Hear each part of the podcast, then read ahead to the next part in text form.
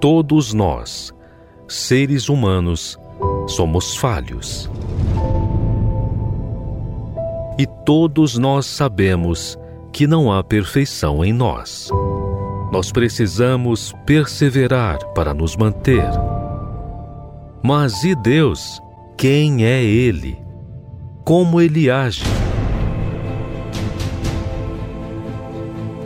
Muitos visualizam Deus como um ser que apenas manda a ordem, mas não conseguem ver quem Ele é. Aprenda conosco a conhecer Deus na sua essência. Como Ele age, como Ele vive e como Ele é. Quem Ele é.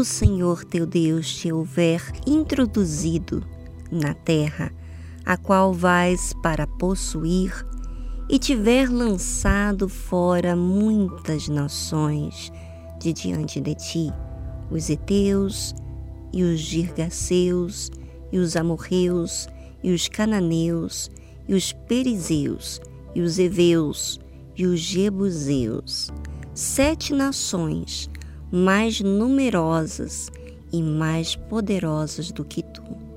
Deuteronômio, capítulo 7, versículo 1. O que Deus faz conosco, povo dele? Ele nos ensina a lutar.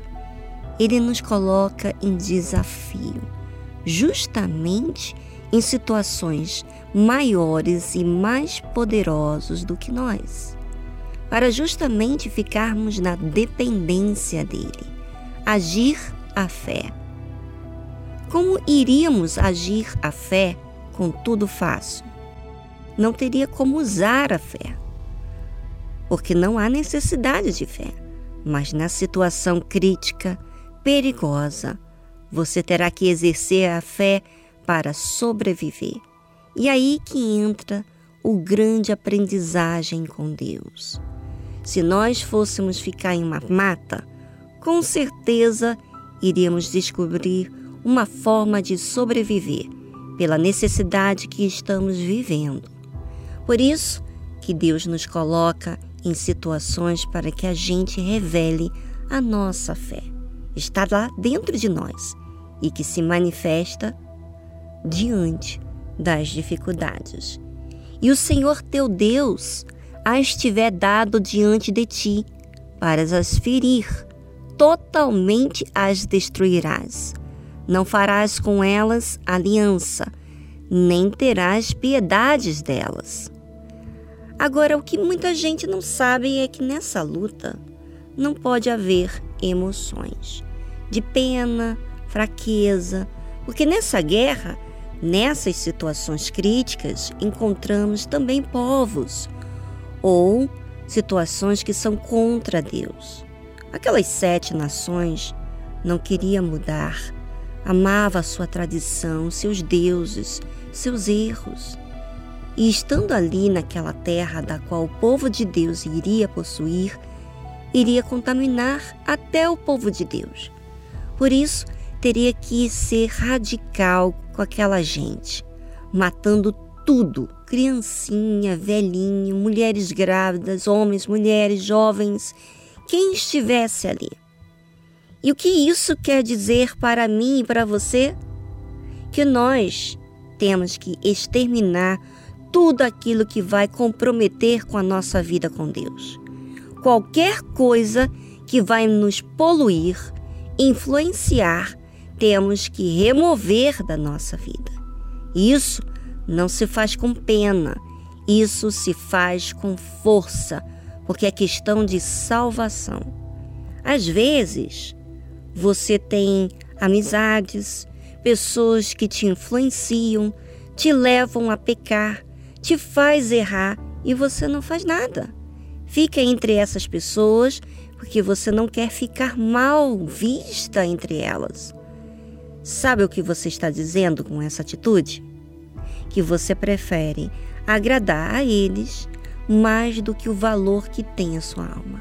Ou seja, você não está se importando com aquilo que está comprometendo o seu relacionamento com Deus. Você está concordando com a injustiça. E essa gente, lugar, pessoas, você quer conviver com eles. Isso é não priorizar a Deus. Preste bastante atenção. Ou você vai escolher Deus, ou você vai escolher o mal.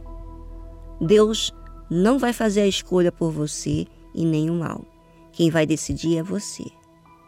E o Senhor teu Deus as tiver dado diante de ti. Ou seja, Deus coloca situações como esta para você provar quem você realmente é. E para quê? Para as ferir, totalmente as destruirás. Ferir é o que vai haver separação.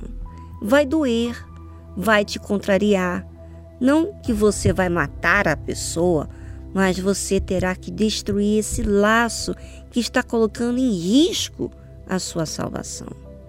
E diz mais: não farás com elas aliança. Não terá nenhuma ligação, nenhuma amizade ou traço para ligar entre vocês.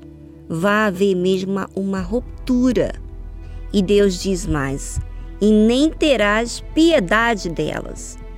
Ainda as suas emoções não poderão ficar existentes.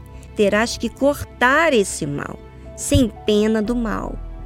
E vou dizer para vocês que isso é amar a Deus e a sua salvação mais do que qualquer coisa que esse mundo pode lhe dar.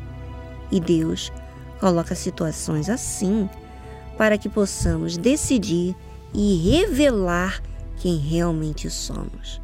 De que lado queremos ficar? Do lado do bem ou do lado do mal?